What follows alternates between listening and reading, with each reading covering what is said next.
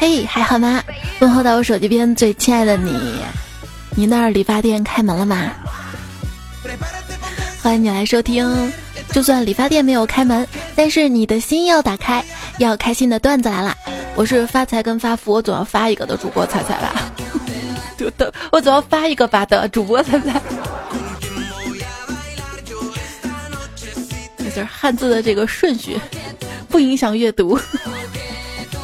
通过这次疫情啊，我发现自己真的是太穷了，在家就停到大街上宣传车来回喊着：“没事千万别出门，没事千万别出门。”我估计我出不去，我上哪儿弄这四千万去？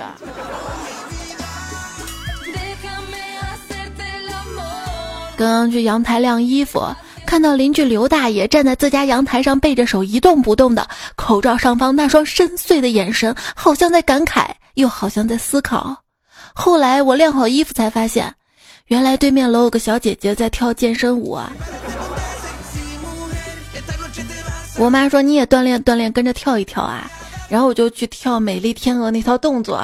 我说妈，你看我现在像天鹅吗？她说你太像小天鹅，滚筒洗衣机了。我我这个时候用什么词儿怼她比较好呢？想了想，哈哈哈！你这个梗都过去六年了。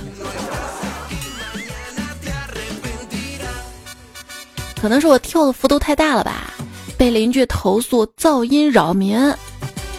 为啥噪音扰民呢？哦，后来知道了，不是我跳的幅度大，是我穷的叮当响。我突然想到一个问题，就是现在大家都不能出门，没有人营业，那路上的乞丐怎么办啊？不是必死无疑吗？看到一回复。他们已经回到自己的别墅了，哦，那我就放心了。什么？回到别墅？我内心仿佛吞了一个柠檬。不复工吧？感觉很穷，必须认真去工作挣钱了。但是真的要通知复工了，我又不想去了。我已经懒习惯了，我就想这样宅在家里，我十分矛盾。我以为只有我是这样的，我以为只有我是这样的。你呢？人生一大糟糕的时刻，就是当你看完精彩绝伦的电影，屏幕一黑，你又回到了平凡无趣的现实生活中。当看完自己很喜欢的电视剧或者电影之后，有一种怅然若失的感觉，内心很空虚、很失落，甚至有些难过。这种现象呢，我们可以叫它电子失恋。回忆二零一零年的开头。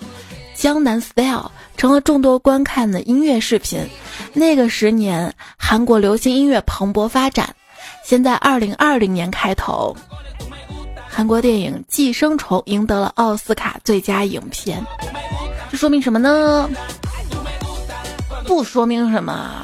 不是还有电影《釜山行》也挺成功的吗？最近《釜山行》的导演还说了，早知道《釜山行》这么火，就不把男主写死了，写死。没事，不用担心。你是导演，你说的算，你再写活就行了。就是今年八月就可以看到《釜山行二》了。看到一个段子说，韩国啊，清醒的认识到了，娱乐是娱乐，演员是演员，综艺是综艺，电影是电影。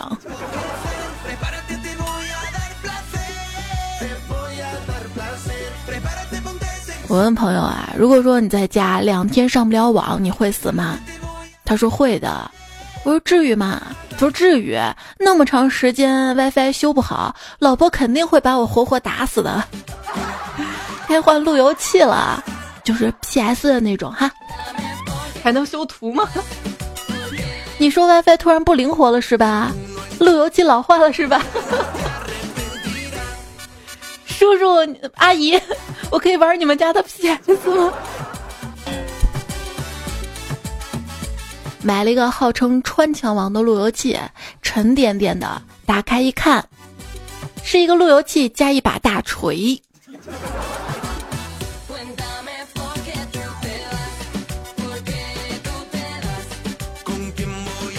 我觉得现在的手机厂商是不是考虑一下返璞归真？摄像头越来越多才是方向错了，用一个摄像头干五个摄像头能干的活，那才是正事儿啊，对吧？少一个摄像头，那个屏幕也不至于开一个葫芦孔吧？说的是那个小米十啊，有人说这不是葫芦孔，我觉得像个小蜜蜂，这个孔呢是蜜蜂，蜜蜂是 B，就是装逼。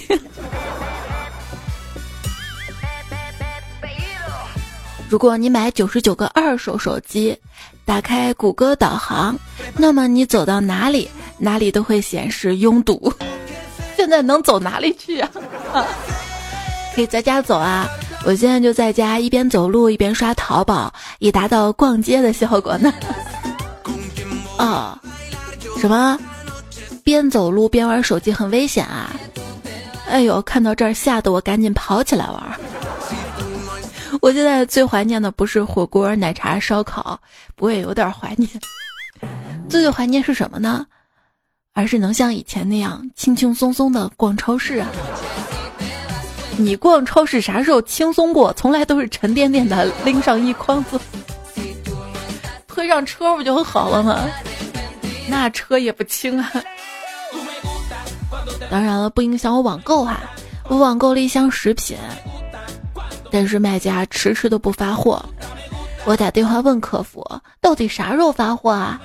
客服小姐姐表示很抱歉，不好意思啊，最近特殊时期，所以发货。我说我不听，我不听，我都快饿死了。他沉默了片刻，接着说道：“可是，可是您买的是狗粮啊。”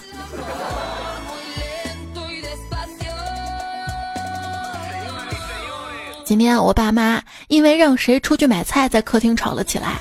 我爸说我是家里的顶梁柱，我去。我妈说你知道买什么菜吗？买多少吗？你会挑吗？那那你给我写个单子，告诉我啊！我在家憋了这么久啊，这放放时间就不能让给我吗？我爸最后妥协了，那你去，我不去了。结果我妈来了一句：“外面那么危险，你让我一个女人出去，你何居心啊？你是不是不爱我了？”咦，行，我去。下午去超市采购，在入口处测体温嘛，测出来三十七度一。阿姨说我超了，不让我进。我正着急怎么办的时候，阿姨把我的手拿到门口冷风处晾了一会儿，好，三十四度可以进了。我还能这样？在超市看到一哥们儿穿的是假 AJ，我非但没有看不起他，反而心生崇拜，因为他戴的是真的 N 九五。你不能因为人家戴了好口罩就去抢，知道吗？我昨天看新闻说有人在超市还还还扒拉口罩，我去！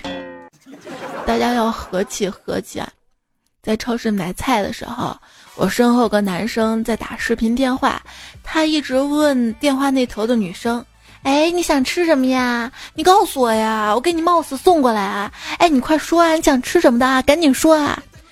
电话那边女生软软的回答道。不用啦，我都不吃，我就想见见你。结果男生果断的回答道：“啊，你都不吃啊？行吧，那那算了，我挂了啊，再见。”我不是大家都笑他傻呀？我倒觉得这个男生很聪明啊，他内心是：你以为我真会去送啊？又花钱又危险的，我就客气一下。当然了，就有人不怕危险啊，说二月十二号。四川富顺的一个村民啊，反映说有一个从来没见过的黄警官，在在路口执勤呢啊。民警赶到发现，二十岁的黄某，他为了发朋友圈，专门网购了警服，冒充自己警察，称自己在一线抗疫，就为了在亲戚朋友面前显摆自己。这个逼我装的有点大！冒着生命危险也是够辛苦了。彩彩肚子里面能撑船。胸口能停飞机，张嘴能开车。你心情还好吗？如果心情不好的话，就去工作吧，跟甲方对需求，听领导安排任务。工作几个小时之后，你就会发现，刚才心情其实挺好的。对，我觉得人生主要就两种，闯荡型和安逸型。你是哪种呢？我觉得大多数人都属于安逸型。但是很多人都没这个命，被硬逼成了闯荡型。哎，没钱啊，想去上班挣钱，但是又害怕病毒。你怕啥呀？不是有句老话说的好吗？富贵险中求。原定计划好好活着，突发情况，好好活着非常难。改变计划，今年别死。专家教了我们很多自保的办法，比如说戴口罩、不出门、勤洗手，但我们也要自己想办法来保护我们自己。想到这儿。我拿笔加粗了自己的生命线，我命由我不由天。最近啊，我的内心活动，我爸咳了一下，他是不是感染了？我妈打个喷嚏，他是不是感染了？我喉咙干，我是不是感染了？我爸胃寒，他是不是感染了？我妈流鼻涕，他是不是感染了？熬夜白天困，我是不是感染了？一看新闻，我们全家是不是都感染了？没症状，哎，我们是不是无症状感染者在潜伏期？而且我现在看到有三个人聚在一起，我就强迫症似的难受。我见众生皆传染源，众生见我应如是。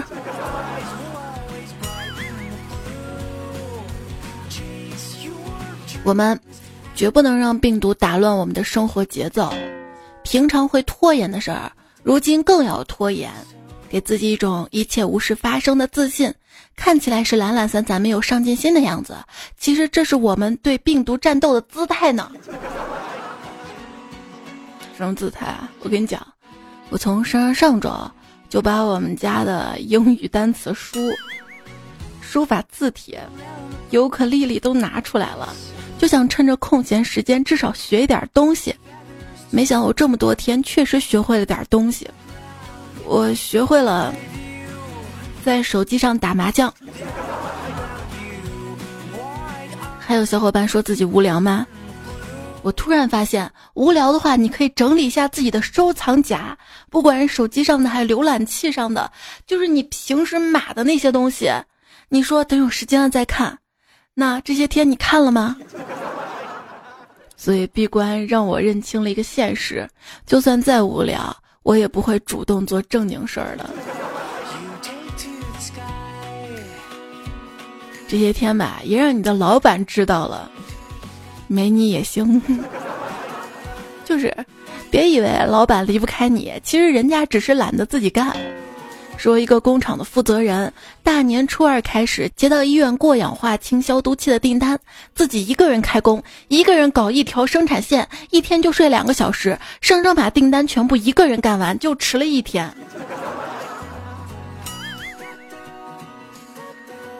看没你也行。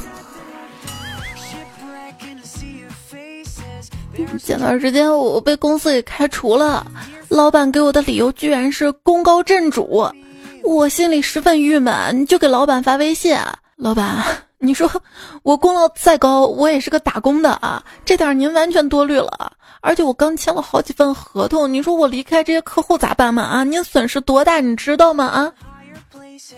过了一会儿，老板回道。哎，实话跟你说吧，我媳妇儿越来越欣赏你了。嗯，请假，老板，我被车把腿给撞断了。老板说你爬也得给我爬到公司来。请假，老板，我咳嗽有点不舒服。老板说好的，给你批十四天假，好好休息一下。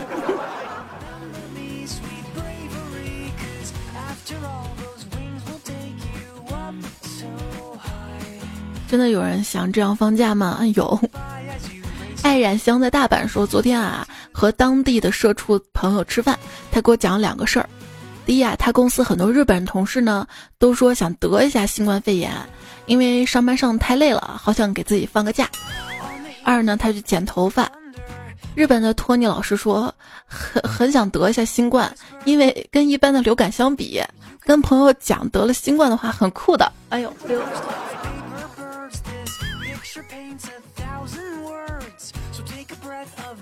是不是大家也都不想开奥运会？复工前的我，求求了，让我上班吧！复工后的我，哎，求求了，我真不想上班。有人说复工第一天，晴天霹雳的消息，整个部门都怀孕了，怀孕了。别说你们怀孕了，再这样下去，我感觉我都要多个弟弟或者妹妹了。那天我妈问我爸说：“为什么结婚之后你就不给我送礼物了？”我爸说：“你见过把鱼钓上来还喂食的吗？”后来我看着我爸跪在榴莲上的表情很痛苦，就过去安慰道：“运气不好吧？啊，钓上来一条鳄鱼。”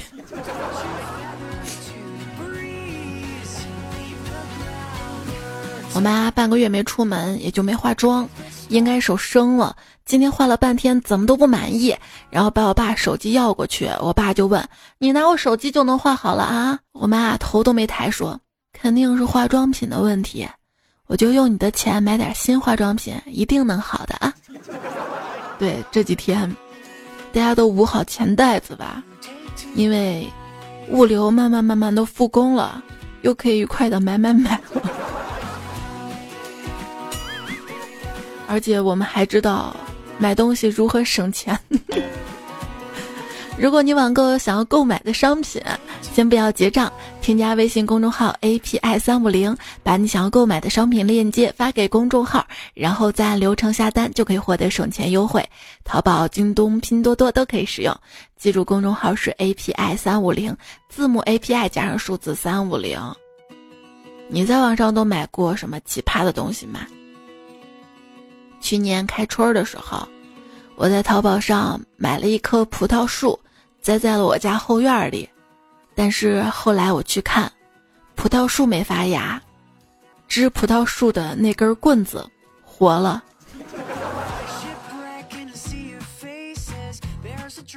虽然今年的棉花还没播种，但是在基金经理的心里已经被蝗虫吃光光了。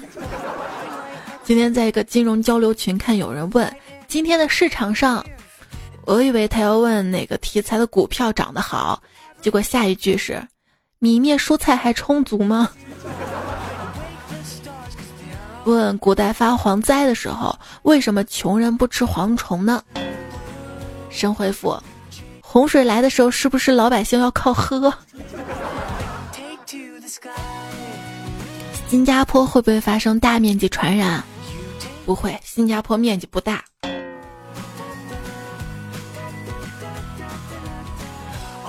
经历了这一波的人，注定到老都要在家里囤一堆消毒液跟口罩，也注定难以被下一代理解。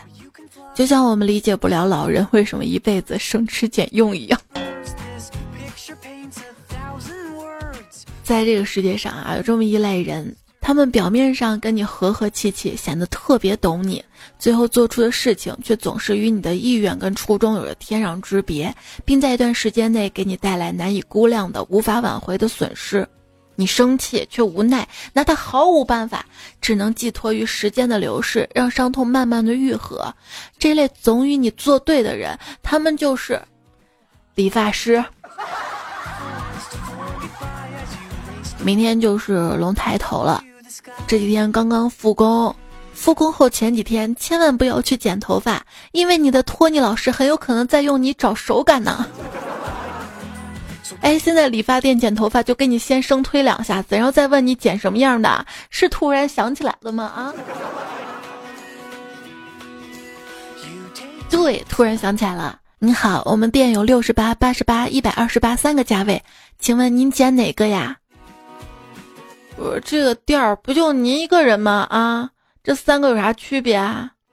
但是我的水平忽高忽低呀。那你先剪吧，剪完我看。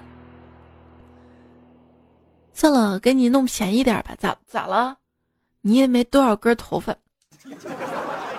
彩票奇才 B B，他说：“我是一位默默支持彩姐的资深段友，首次留言。”昨天，彩彩经过一理发店，店员问你干嘛？彩彩说：“我洗个头发。”店员说：“那你头发什么时候带过来呢？”不好笑，不好笑。我经常说我脱发，就是偶尔头发会掉几根，堵我家下水道，被我妈叨叨那种程度的脱发，并没有秃掉一块儿，更更没有说秃头或者是光头，好吗？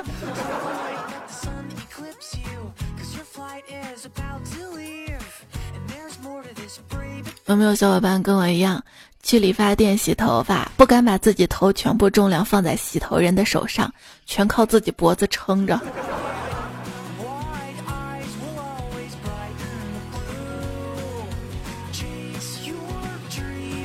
去剪头发，剪头发小哥挺帅的，然后他问我：“你有男朋友吗？”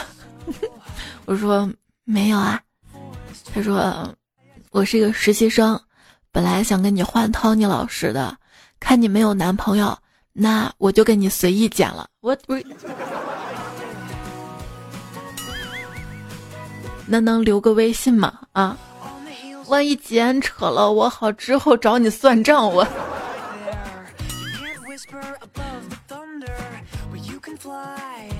每次去理发店，拿出吴亦凡、井柏然、杨洋他们的照片，说照这个剪，难免会非常的心虚，而且明显的感觉到理发师出于礼貌憋笑的很难受，所以希望宝强、杨迪、王大治等人能在造型上用点心，给我这样的人一点理直气壮的参考。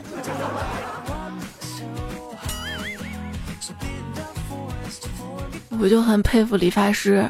去理发的时候，把我眼镜拿走，放在柜子里。理完之后问我：“你觉得理的怎么样？”眼镜先给我。每次剪完头发，总有两个人说挺好看的，一个是我妈，另外一个就是给我剪头发那个人。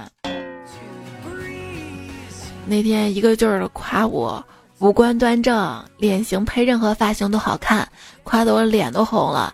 要不是结账的时候让我办两千块钱的卡，我差点就信了你个邪。我窝窝头是什么发型？为什么能一块钱剪四个？您收听到节目的是段子来了，我是主播彩彩，非常非常的感谢你来听我的节目，并且支持我。也希望小伙伴们可以关注一下我的节目专辑《段子来了》。我的主页在喜马拉雅上，ID 是彩彩，微博一零五三彩彩，还有微信公众号也是彩彩。平时遇到类似的糗事儿啊、段子啊，或者节目有任何想说的话，都可以通过最新一期的节目留言区，或者是我的微信公众号来告诉我。明天呢就是二月二龙抬头了，是要剪头发吗？要不来找我呀？我特别会剪头发，就每个女生应该都给自己剪过刘海吧，尤其是我这种宅货，你知道吗？刘海一长，懒得去理发店了，就自己咔咔一剪。特别感谢这两年流行的空气刘海儿，不像就是大概十年前流行那种厚厚的锅盖头的刘海儿，那种锅盖头的刘海儿不好剪，现在空气刘海儿比较薄，就好剪了。为啥这两年流行空气刘海了？是因为我们的那个发际线越来越靠后了吗？头发越来越少了吗？不知道，我觉得可能是吧。还记得上学的时候，包括之后工作的时候，就是做讲解员那段时间嘛。反正班上的女生啊，还有单位的那些女孩子啊，我都承包了大家的剪头发任务。现在就是我闺女的剪头发任务，在我这儿。主要也是省钱的，出去随便剪一下吧，就是大概我上学那会儿还比较便宜，十来块钱，现在也都二十来块钱了，太贵了。好了，我们继续来说剪头发的段子跟糗事儿啊。发型师是不是都喜欢暗搓搓的 diss 上一个帮你理发的那位呢？今天我赶时间，随便找了店里有空的一位剪，他上来就跟我聊：“哎，你现在这个头发太普通了，可以说毫无技术含量。你上次在哪儿剪的？”我说：“就你们这儿最贵的那个总监。”我后悔，我应该说就你们店长，而且要大点声那种。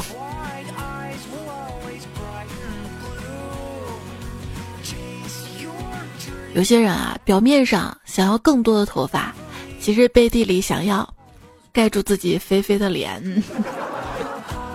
哎，淘宝为什么开始给我推假发了？什么意思啊？神笔马良画什么都会变成真的，但有一天他画了一顶假发，变出来的仍然是假发。对，假发可能是真的，写真可能是假的。已经到了不好意思在朋友圈发自拍的年纪了。对于因此而错过欣赏我美貌的朋友们，我表示很抱歉。妈，我算是知道了，现在的人啊，还是得看长相啊。孩子，不是这样的，外表的美丽总有一天会消失的，留到最后的，能剩下的，是钱，是钱呐。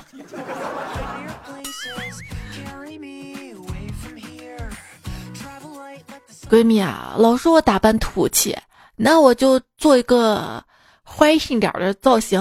现在流行啥？奶奶灰是吧？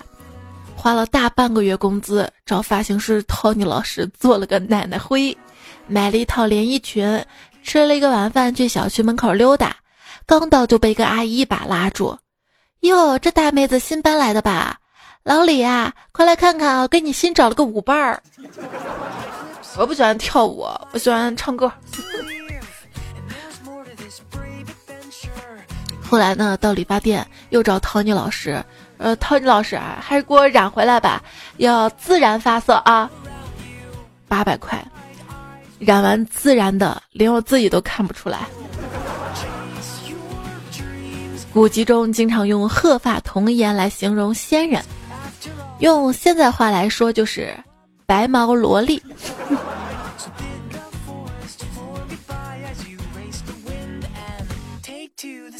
以前在理发店上班，有一天来了个大妈，她问我染发多少钱。我看她头发有点白啊，我说要两百左右。她说好贵啊，这样我给你一百。我说一百不行啊，咋不行啊？黑的不用染了，把白的染了就行了。嗯。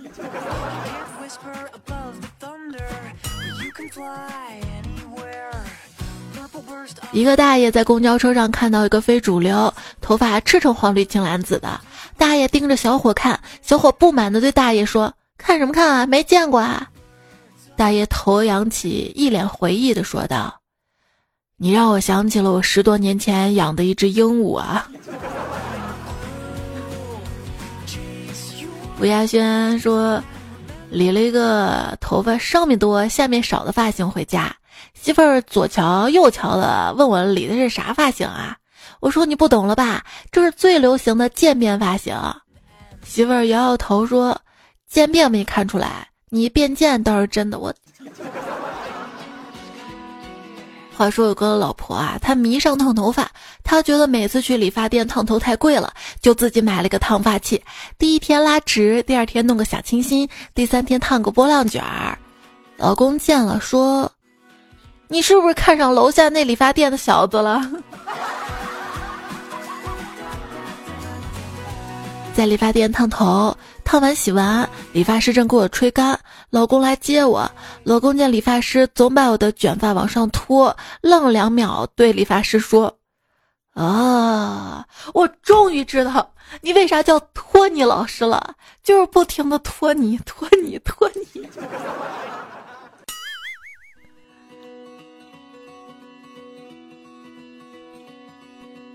我在理发店染头，掏出 NS 打游戏那一瞬间，所有无所事事坐在沙发上人都羡慕的看了过来。我觉得我就是理发店最靓的仔。然而半个小时之后，我发现我输了，因为居然有人把猫带来了。现在没有人羡慕 NS 了。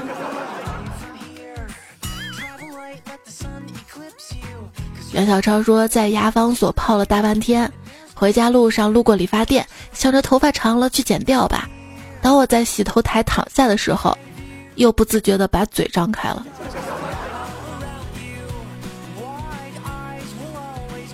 有一天下午做头发，因为我上午才洗过头，理发师说不用洗了，头发打湿点就行。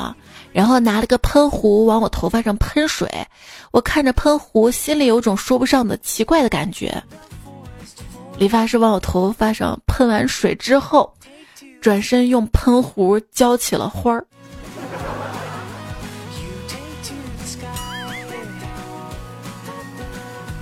有话说，突然发现留光头有一点好处。以前啊，对面来一个女孩，第一反应就是想着发型有没有乱啊，出门有没有洗头啊。自打剃了光头之后，就不用担心这个事儿了。自打剃了光头，那女孩都不看你了吧？有位朋友说啊，有一次夏天出门理发，开个电瓶车路过理发店，从家开门出发，满满热浪扑面而来。到理发店，老板娘拿条毛巾递来说：“小伙子，头发擦干啊，下一个就你了啊！”这，这是以为你已经洗过了哈，这汗，他不会闻味道吗？啊，洗没洗？敖印 说：“谢谢，真的谢谢啊，我感受到。”几位阿姨那一句句“这小伙子真帅”之类的话都是发自内心的，是非常真实的描述。但能不能不要拉着我的衣服，还非要让我去烫个头、办张卡什么的？你说我这么帅，明明不需要烫头也可以这么帅，为什么还要烫啊？没毛病啊，这反应真快啊！像我反应就特别迟钝，迟钝到什么程度呢？就有一次跟闺蜜去理发店。我只是想剪个头，他想染烫，然后他跟我说：“你办张会员卡嘛，也就一千多打折，剪发五十多，打折下来只要三十多。然后我染发呢也可以打折，钱我再给你啊。”我一听，行啊，挺好的，大家都能便宜啊，就把卡办了，妥妥交了一千块钱。直到很多年以后才反应过来，你染发好几百的，你咋不办卡呀？哼！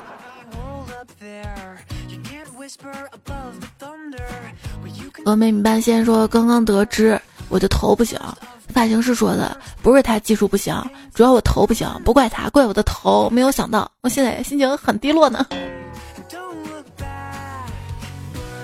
哎，汤尼老师啊，你用那个热水烫鸡毛的对吧？啊，那你用那么烫的水洗头干啥呀？啊，你是嫌我头发多？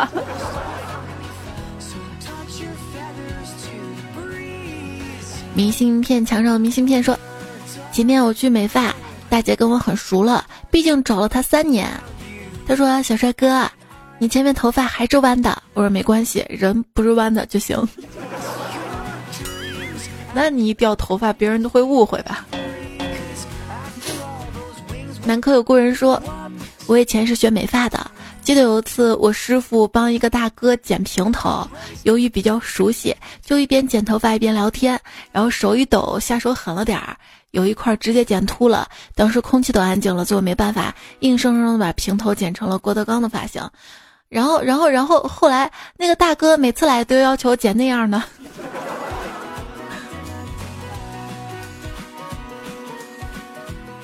星云说：“我问理发师，你家剪头发多少钱呢？他说有十块跟二十的。我说都差啥呀？他说差的可多了。我说到底差啥？他说差十块钱呢。”然后朋友说我去剪头发嘛，也就是路边普通的店，男发洗剪吹两个价位，八十一百二，关键剪好了才知道价格。回到家说到这事儿吧，我爸就跟我说，他年轻的时候带服务的也才一百。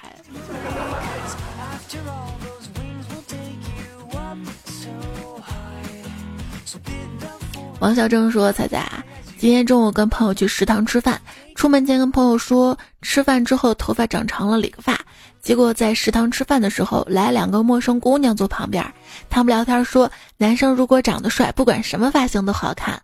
我朋友就看我笑，这俩姑娘是不是知道点什么呀？知道了，你很自恋。不过，短发好看的女生，通常留长发也是好看的。男生呢，刚好相反。长发好看的，通常短头发也是好看的。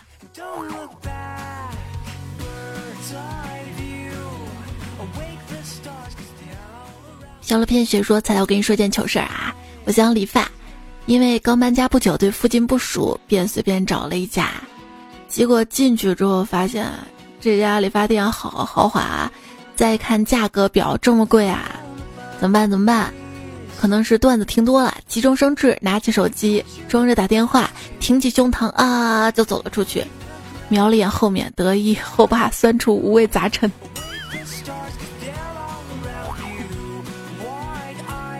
这一切都是因为穷啊穷！你跟我学一下，像我就提前团购好，这样一点都不慌，而且他们会认为我是新客，为了拉新，服务态度还特别好。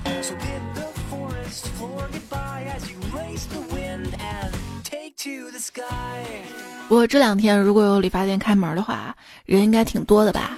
如果不着急的话，其实不用那么。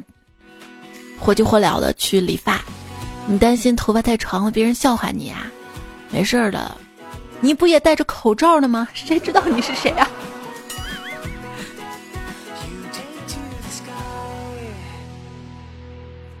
请问飘零说：“刚刚我跟四年级儿子说，我们山东支援了湖北六千三百吨蔬菜，等疫情结束之后呢，黄冈会回捐给我们六千吨中小学试卷。”他脸上的笑容逐渐消失了。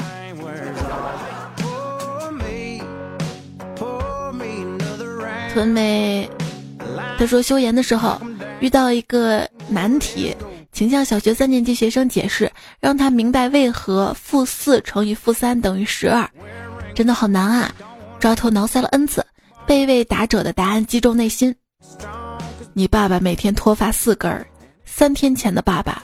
比现在多了十二根儿，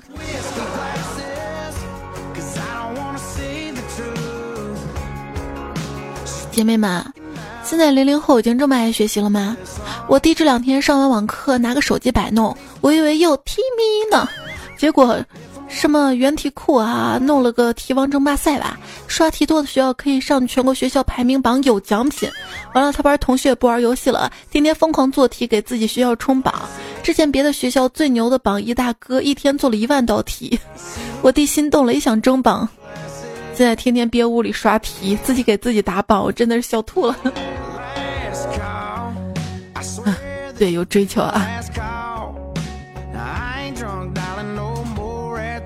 尹合欢说：“猜猜我闺女让我给她辅导英语作业，我说你爸我二十六个英文字母都不会背，更不用说英语这些语法单词了。”然后他就弱弱的说：“爸，那你初中三年干啥去了？吃的饭吃哪儿去了？”我我我我我我我我我，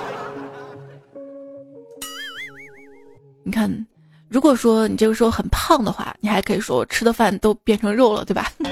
燕子说，我儿子最近说，要是有个阿拉丁神灯就好啦，我让神灯实现我妈妈怎么吃都不会胖的愿望。我也想，可以，你吃什么都可以，不用胖，只要少吃点。嗯。话说有个男人发现了神灯，他搓了搓神灯，灯神跳出来。许给他一个愿望，同时声明了几条规定。他说啊，你的愿望不能是想要更多的愿望，也不可以关于永生和爱情。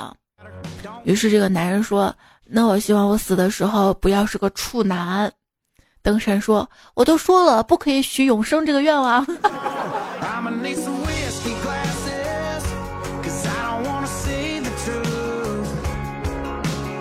风大说。我跟我妈说：“妈，我下周要去公司上班了，不在家办公了。”我妈说：“哦，不然你在你们公司附近租个房子吧，不要回家来。”你说特殊时期房东不给租，嗯，就这样说。尼克给彩彩说：“你在家发微信说没有口罩用了，你的前男友二话不说送你五十个 N 九五，你的现男友知道了生气的扔掉，请问哪个才是真爱呀？”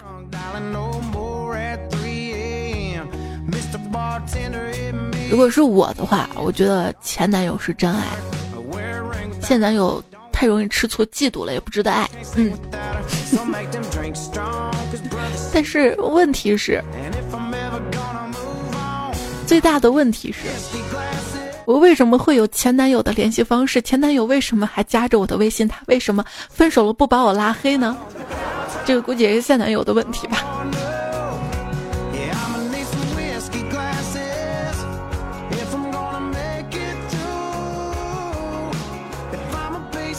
就大家奇葩说彩姐啊，我想化作 N 九五给你呢，这样就可以吻我了。你确定吗？我这两天有点咳嗽，你听我今天节目这个声音是不是就不太对劲儿啊？这个不是录音软件的问题，是我真的咳嗽，哎，嗓子疼。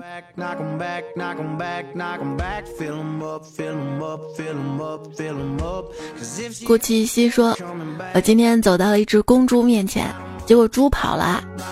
啊，连猪都怕我，我还能找到男朋友吗？不是你找男朋友呢，又不是找猪。”国士无双说：“这个冬天极其考验异地恋的和同居的情侣，这都受不了了，是吧？”欧阳说：“彩彩，二幺四红包单个可以发五二零，不能误导观众。这这，那我那我为啥收到五二零还是转账？” 金河月露说。追剧到现在，没想到第一次蹭到前排，在情人节快乐。所有的节日不是为了礼物，而是为了提醒大家不要忘了爱与被爱。听着菜声音睡觉做梦都要甜几度，晚安啦。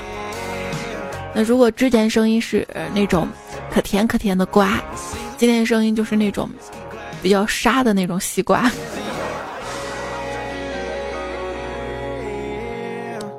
莫可不能挂说。我要在节目里表白小灰灰，爱你。这才今晚最新一期，小灰灰，你给我推的那个是上期啦，你刚好睡了，这期出了，不过没关系，我知道你每期都会听的。还有李青男有人用说，我喜欢那个女孩嫁给了别人，现在孩子生了，可是男的对她不好，打她骂她，她过不下去了，想要离婚。我都以为我机会来了，可是她妈妈把户口本藏起来不给他，哎，真难啊！明年是认识他第十年，虽然他听这些，我还想抒发一下。小苹果喜欢那么久，不管结果怎么样，你离还是不离，我依然喜欢你。你离婚不需要户口本的，拿着结婚证就可以。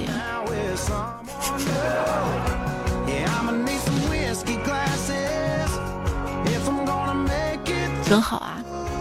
有人不管因为你是什么状态，还爱着你，希望你幸福啊！很多朋友呢，因为年龄而焦虑，没有办法恋爱，没有办法向上，没有办法坚持梦想，不约而同的说自己突然不年轻了。不是这样的，时间像河，但桨在自己的手里。背负了再多包袱，大海也在那儿。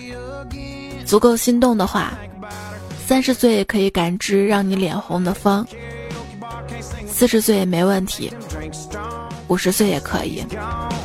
年龄啊都是幻觉，重要的是你的心。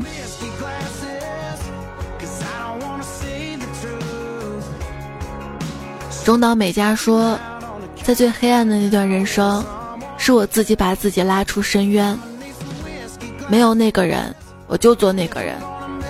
所以手机边最亲爱的你，不管你此刻经历着什么，或者有什么样的不开心，要开心。总说黑夜没有光，也没有你，其实黑夜有光的，你打开灯就是光了。